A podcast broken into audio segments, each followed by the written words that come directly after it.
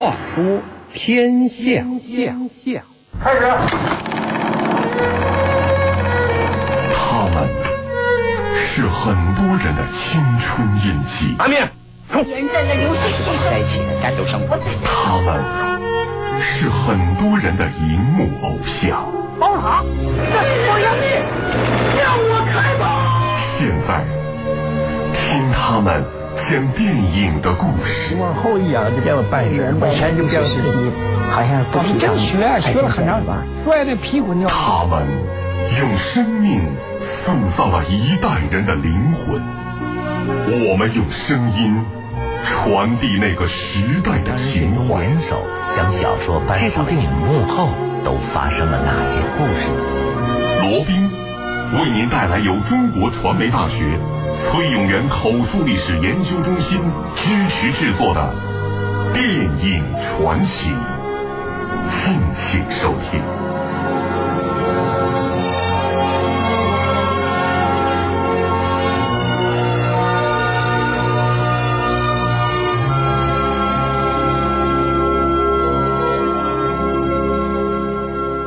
这里是《话说天下》周末版，大家好，我是罗宾。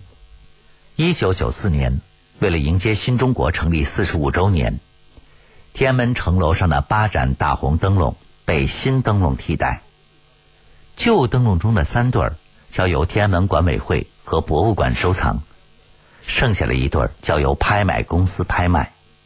次年二月十九日，起价十万元的两盏灯笼，最终以一千三百八十万元的价格被拍走，而今天我们要讲的电影，就和这些红灯笼有关。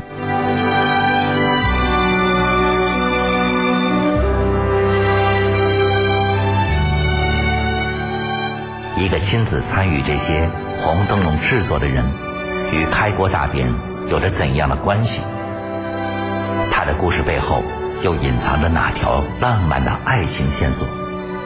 为了迎接开国大典，有多少人对天安门的整修付出了心血？电影人又是如何将他们的故事搬上银幕的呢？罗宾为您带来电影传奇系列之《天安门》。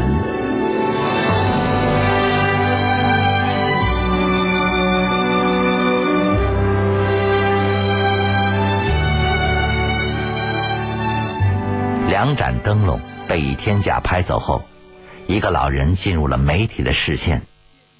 他叫苏凡，六十多年前，他亲自参与了这八盏灯笼的制作。一千三百万，大家已经很吃惊了，谁没有第二个竞争的？最后他得记者手。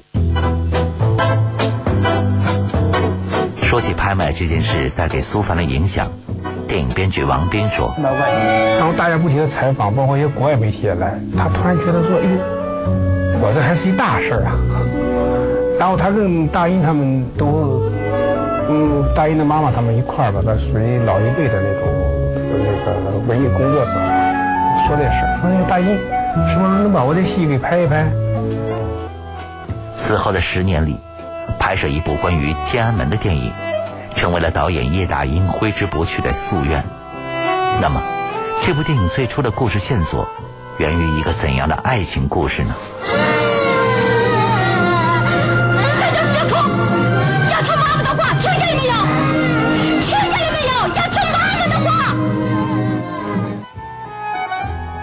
的台词选自电影《党的女儿》，说这段话的是大家都很熟悉的田华，而她的丈夫。就是大家并不熟悉的苏凡，他的名字经常出现在很多电影的副导演的名单中。一九四四年，在晋察冀军区政治部抗敌剧社，二十二岁的苏凡遇到了十六岁的田华，爱情的火花开始悄悄的燃烧，但是却遭遇到了障碍，组织上不允许他们恋爱，于是苏凡被派到了前线。两个人就两地相隔了。经历了很多艰苦的岁月，爱情的火花依然热烈。苏凡和田华又在北平相聚了。此时的晋察冀军区政治部抗敌剧社已经改称华北军区政治部文工团，苏凡在文工团担任舞美队队长。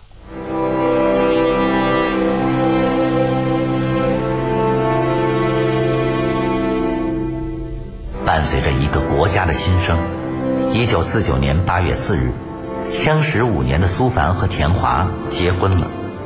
一个月后，幸福的妻子忽然发现丈夫失踪了。苏凡去哪儿了呢？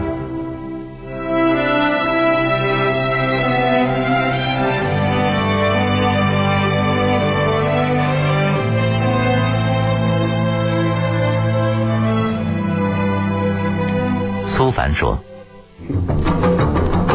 一个早晨一早敲门，一看是我们政治部主任、宣传部部长张志祥。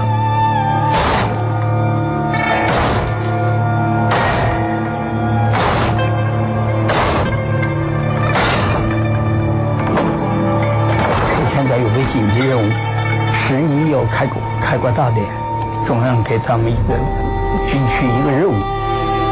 要是由我们华北军区负责天安门主会场的开国大典主会场的设计，这个任务给你们。开国大典之前两天必须完成。那我给我们什么？什么也没有，就是这一道命令，你们必须完成。田振英，这是哪儿？走，现在就跟我走，就上了他的车，直奔天安门广场。报告首长，天安门。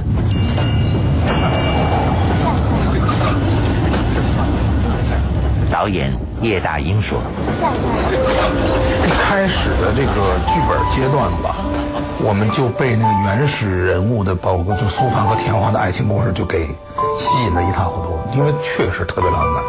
但是只要一写爱情，这事儿就变成了一个爱情故事，就根本就不是一天安门了，一层一层把这爱情越写越淡，越写越淡，越写越淡，最后就成只成了一个这样了。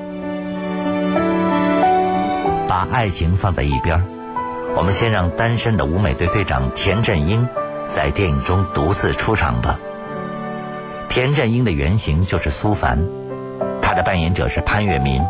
潘粤明说本子也是挺有个性的，而且就是说不等同于一般意义上的那种主旋律啊，并不是一味的高大全的那种啊，而且有一点，呃，就是小人物啊，然后办大事，呃，有一点这样的传奇色彩在里面。小人物要办的大事大的有点出乎意料。十月一日，要在这里举行开国典礼，天安门就是开国大典的舞台。毛主席将要在这个舞台上向全世界宣布新中国的成立。中央政府决定，把天安门城楼大典的布置工作交给我们晋察冀军区。我现在代表军区党委，要求你们的抗敌剧社舞美队来完成这个任务。让让我们来干？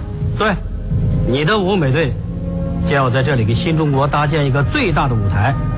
从现在开始，这里就是你们的阵地。二十八天，你要给我拿下这个地方。是，保证完成任务。然而，电影中，田振英眼中的天安门一片破败，这和苏凡当年所看到的一模一样。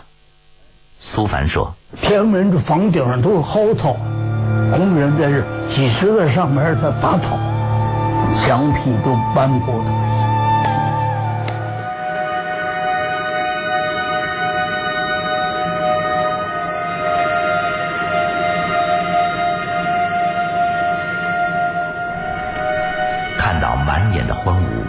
接到任务的田振英一定觉得既光荣又没底。田振英手下的士兵对于这样的任务有些兴奋，也有些惶惑。这些人又有着哪些真实的原型呢？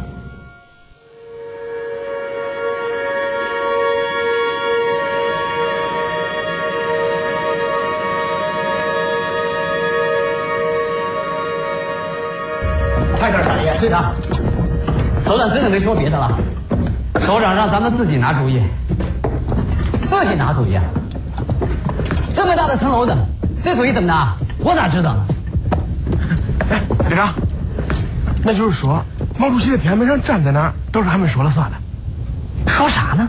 潘粤明说：“呃，当时叶大鹰在让我们进入这段背景，其实是给我们下了任务的。一个是熟读剧本，你们要编出你们自己的出身，啊，你们自己呃所所生长的环境，还有你们在战争当中很感伤的几件事情，然后就是像独白一样的站在大家面前讲给大家听。我叫马原，一九二三年三月出生于浙江省海宁，一九三八年参军。”原晋察冀部队军区幺二九师三八六旅一部首长警卫员。俺叫李双喜儿，一九三零年出生在国民党的监狱里。俺娘说，俺从生下来就笑啊笑的。俺叫郭大宝，在队里头，大伙都喊老郭。原先是国民党老兵。我是小野，日本人，日本东京人，日本无无产者。美术美术同盟成员。舞美队里的日本人来历有些神秘，在真实的历史上，确实有两个日本人参与了天安门城楼开国大典的设计。他们一个叫小野，一个叫森茂。编剧在电影中把他们合并为一个叫做上野的日本人。一九四九年，小野四十岁，森茂三十出头。他们两人先后毕业于日本美术专科学校。小野早年参加了日本无产者美术家同盟，孙茂曾是日军进行反共宣传的成员。后来两人都加入了解放军。苏凡说：“小野跟我在一起将近十年，为什么我们的关系这样呢？他的儿子就是生在我们五美队，啊，他结婚了，我的主婚人。”从一九二一年到一九四九年，毛主席党中央用了整整二十八年的时间，带领着我们打下这个红色江山。电影中，田震英和上野面对如此重大的任务，使出了浑身解数。现实中，苏凡也有了自己的想法。所以我冥思苦想，怎么办？想了四个字：张灯结彩。既然张灯结彩。咱们为什么不可以在十个大红柱子中间挂着八个大红灯呢？把东西三座门也挂灯，大灯，东西三座门里头小灯，另外把一带桥所有的栏杆都标着绑上大红轴子。为了开国大典的那一天，单身的田震英忙碌操劳，无暇他顾，但是他的战友。却一直想着要为他找个媳妇儿。这一天，他们在广场上看到一个女老师在带着孩子们唱歌，扮演女老师的是郭柯宇。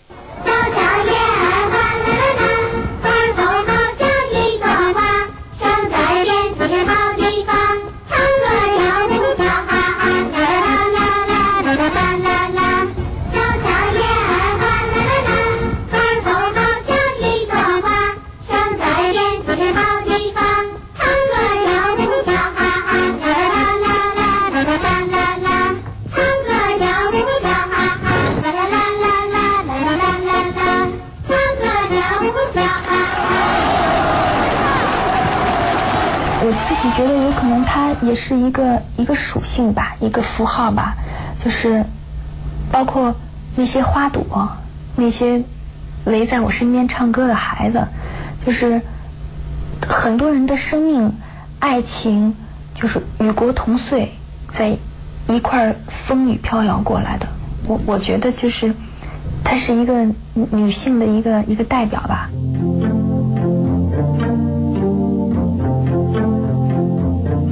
有了姑娘和歌声，电影中的田震英充满了干劲儿。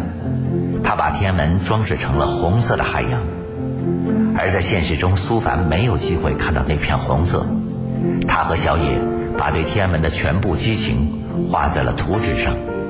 那么，周总理对这份图纸是什么意见呢？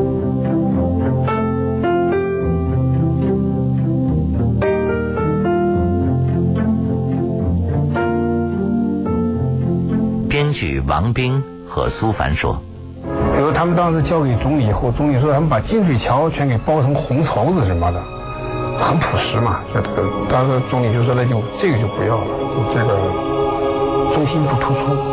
总理一眼就选定就要这八个大字，把所有太琐碎了认为东西三座门也挂灯，人家反而不突出了。东西三座门不要，桥栏杆上的彩虫拿掉，就要正面啊八个灯。灯笼成为了主角，但是到哪去找。这么大的灯笼呢？苏凡说张部长坐：“我车去找。去。”我就坐他车跑遍了北京大石栏、灯市，好多地方是卖灯的地方没见，没有。：“编剧王斌说，它是一条什么胡同？整个那条就是做灯笼的，叫彩字行嘛。彩字行是北京的一个很大的行，做灯火彩字。然后他们去买这个灯，就是没有，没有说能扎这个灯吧，也扎不了，太大了。您放心，京城四大彩字号联手扎灯，这在近百年来也算是头一遭，是不是？那那能给扎的多大？呃，听您的，您说扎多大，我们就扎多大啊！时间离那一天越来越近了。田振英和队员们心急如焚，因为做出来的灯笼还是太小。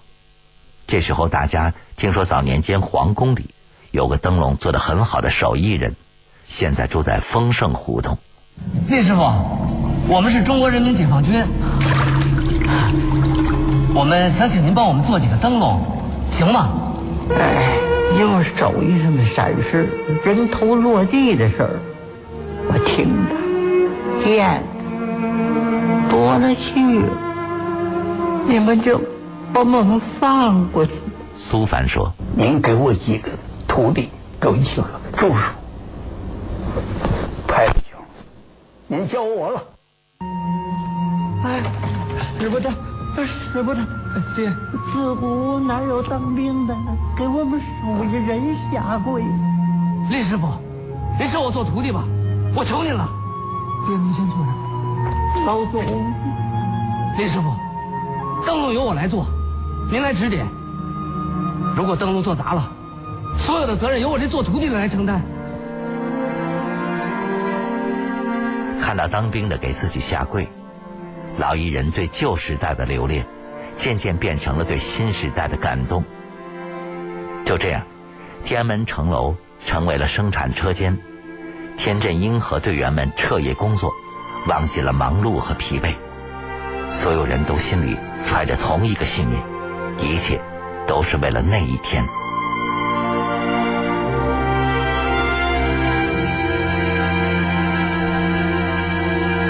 二十八天的时间转眼过去了。一九四九年九月三十号晚上，队员们忙着在天安门城楼上挂灯笼。八个八十公斤重的灯笼被挂上了廊柱间，灯亮的刹那，如此宁静，充满诗意。报告，晋察冀军区政治部抗敌预设五百队完成了上级交给的任务，请首长检查。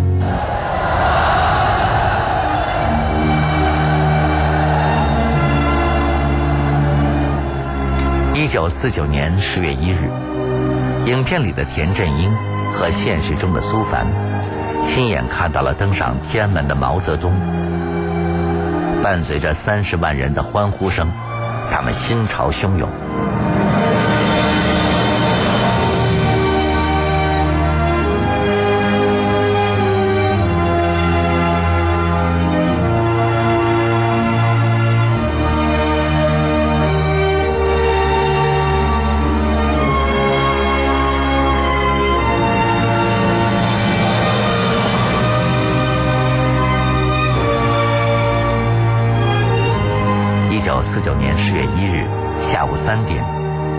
毛泽东浓重的湖南乡音回荡在天安门广场上空，宣告了一个新国家的诞生。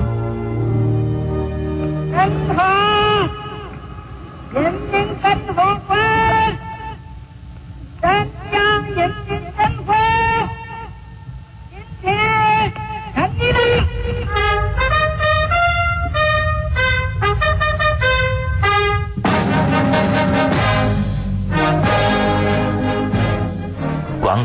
三十万群众欢呼雀跃，激情澎湃。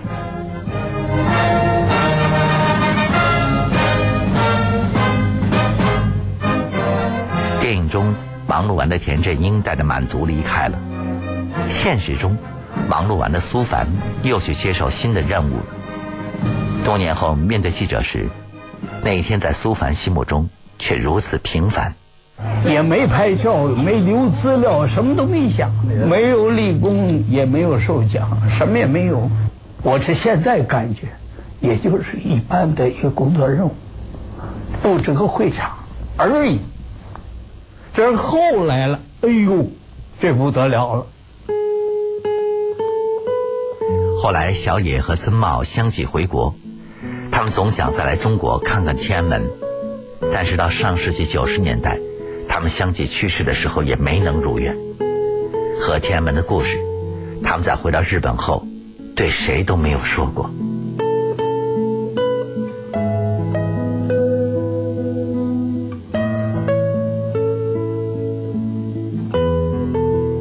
好了，天安门的故事就和大家聊到这里。这里是《话说天下》周末版，我是罗宾。明天晚上十点，我将继续为您带来电影传奇。最后，我代表节目编辑程涵，感谢为本节目提供大力支持的中国传媒大学崔永元口述历史研究中心。接下来，请大家继续欣赏北京文艺广播的其他节目。